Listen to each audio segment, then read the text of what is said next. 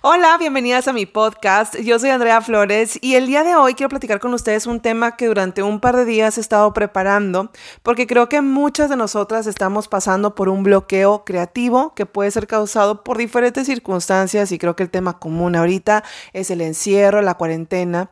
La gente creativa podemos sentirnos atados de manos en un momento como este. Incluso aunque tu trabajo no sea propiamente relacionado a la creatividad, también pudieras estar pasando por un momento de bloqueo, de incertidumbre, y es que aún la gente más creativa del mundo, en alguna etapa de su vida se sienten perdidos, apáticos o sin un objetivo claro, que ese creo que pueda ser el común denominador de nosotros, de los que estamos en nuestra casa en una cuarentena, no tener un objetivo claro, ni tampoco la claridad de qué va a pasar con los objetivos que ya teníamos claros hace dos meses atrás.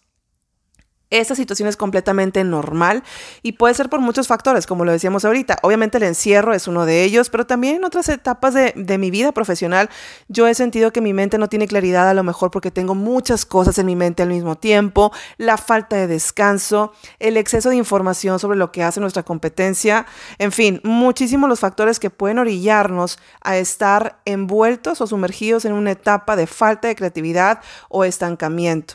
A mí me ha pasado muchas veces y me sigue pasando el día de hoy. Así es que hoy les voy a compartir tres tips que a mí personalmente me han servido muchísimo para enfrentar etapas de estancamiento en lo profesional y también lo puedes aplicar a lo emocional.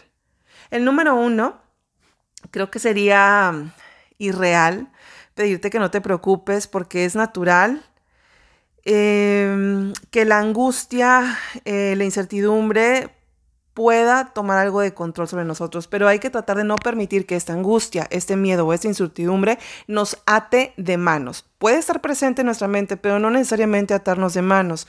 Todas las etapas de nuestra vida personal y nuestra vida profesional tienen un propósito. Y aunque yo sinceramente no puedo decir con certeza que Dios nos mande todas las situaciones difíciles, sí puedo decir con conocimiento de causa y por experiencia personal que todas las situaciones difíciles, Dios las puede convertir en un propósito o les puede dar propósito. Las puede usar para bien. Y quizás este bloqueo creativo se pueda convertir en una súper buena etapa, una oportunidad para reorientar tu vida o tu negocio. Y para muchos más que una oportunidad, puede ser un empujón de la vida que te orille a finalmente arriesgarte a hacer algo que en circunstancias normales nunca hubieras hecho. Yo les, les puedo poner el ejemplo de cómo es que YouTube se convirtió en mi trabajo de tiempo completo. Cuando yo hacía YouTube hace nueve años, cuando empecé, entre mi, mi primer y mi segundo año, yo todavía seguía trabajando en radio, que fue, como siempre les digo, mi primer amor en la comunicación. Y me gustaba muchísimo mi trabajo y me gustaba tanto que cuando alguien me decía que su trabajo le encantaba, yo internamente pensaba, eso dice porque no es locutor así de muchísimo me encantaba lo que hacía. Por diferentes circunstancias tuve que renunciar y era algo que yo en mi vida me imaginé que iba a hacer, renunciar a mi trabajo en radio.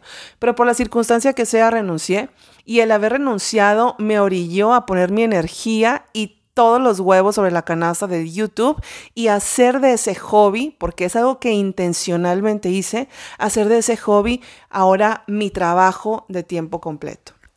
A eso me refiero con que muchas veces las circunstancias difíciles nos orillan, más que darnos la oportunidad, nos orillan a hacer cosas que una circunstancia normal jamás hubiéramos hecho. Número dos, entender que tu actitud te controla. Hoy más que nunca, yo creo que todos tenemos claro que no controlamos el mundo.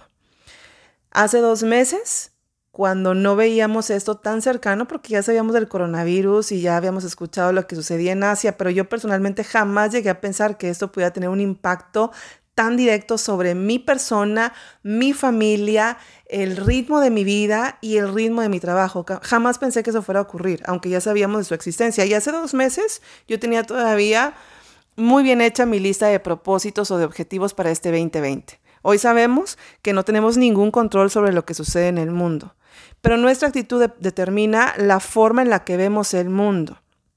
Ya sé, pero mira, si lo analizas vas a entender con claridad eso que te estoy diciendo. La actitud es la base para cualquier éxito o cualquier fracaso. Por eso podemos ver historias de gente con éxito y que el mismo éxito tuvo un impacto negativo. O gente que ha vivido fracasos a lo largo de su vida y le ha tocado caminar cuesta arriba, sin embargo vemos que esos fracasos han tenido un impacto positivo. Eso no es una casualidad, eso es algo que se hace intencional y se determina por la base de ese éxito o ese fracaso, y esa base se llama actitud. Esta actitud determina el impacto positivo o negativo que va a tener en tu vida un fracaso o un éxito, porque como les menciono, puede tener dos tipos de impactos o dos impactos distintos y eso va a depender de ti. Hay quienes les gusta mucho llamar los fracasos como aprendizajes. En mi mente, que yo soy súper cuadrada, yo le llamo al pan pan y al vino vino, y en mi cabeza los fracasos siguen siendo fracasos. Pero puedo decir fracasé, pero yo tuve actitud de aprendizaje. Y eso, como les digo, no sea por casualidad, es algo que tú intencionalmente tienes que hacer. Poner una base o tejer la base y la actitud que vas a tener entre cualquier éxito o cualquier fracaso. Y si bien es verdad, y lo sabemos hoy más que nunca, nosotros no controlamos el mundo, pero la buena noticia es que sí controlamos nuestra actitud. Punto número tres, y es una frase trilladísima y aquí la vamos a desmenuzar, y es no te estanques y avanza. Sabemos muy bien cómo funciona la situación del agua cuando está estancada, se vuelve agua turbia, se contamina, incluso esa agua pudiera ser tóxica y llena de bichos, bacterias para alguien que la toma. Y lo mismo ocurre con nuestra mente. Eso ya lo sabemos. El agua, por ejemplo, cuando está corriendo, es un agua cristalina, es un agua pura, es agua viva porque está corriendo. Así pasa con nuestra mente.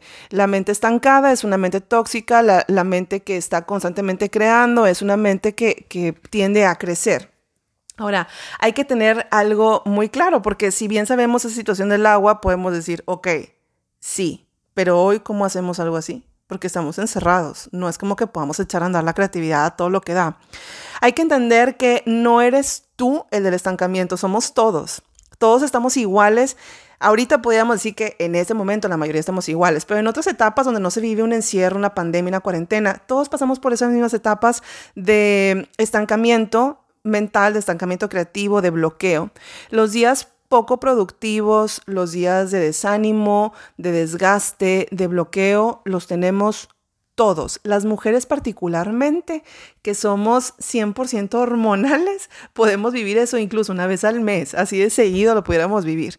Pero no te sientas culpable ni te sientas la persona más bloqueada del mundo mundial si eso te ocurre de vez en cuando o incluso, como les digo, seguido una vez al mes, porque estos días nos pasan a todo el mundo en diferentes etapas y en esta cuarentena creo que a todos nos pudiera estar pasando simultáneamente.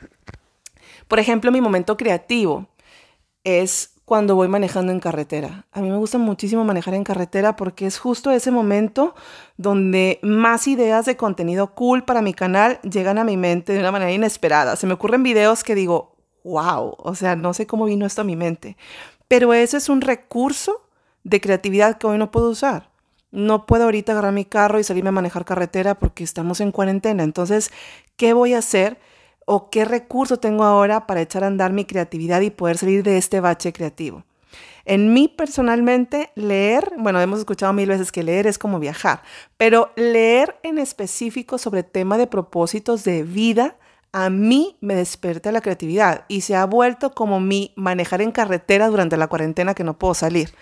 Así es que busca que leer, puedes descargar audiolibros, puedes, si ya tienes libros y has leído algún libro que te ha edificado muchísimo, lo puedes volver a leer. En diferentes etapas de la vida, el mismo contenido o la misma lectura puede tener un impacto diferente. Entonces quizá tengas ese recurso ahí mismo en tu buró, en tu mesita de cama o entre los libros que alguna vez has leído.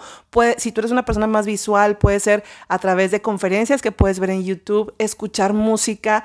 Tenemos que ser muy intencionales en encontrar nuevas fuentes de creatividad durante esta etapa en la que no se va a dar por sí sola la creatividad. Sin embargo, podemos ser de ese grupo de gente que las adversidades o las circunstancias complicadas se vuelven más que una oportunidad, el empujón de la vida para arriesgarte a hacer aquello que en circunstancias normales nunca hubieras hecho.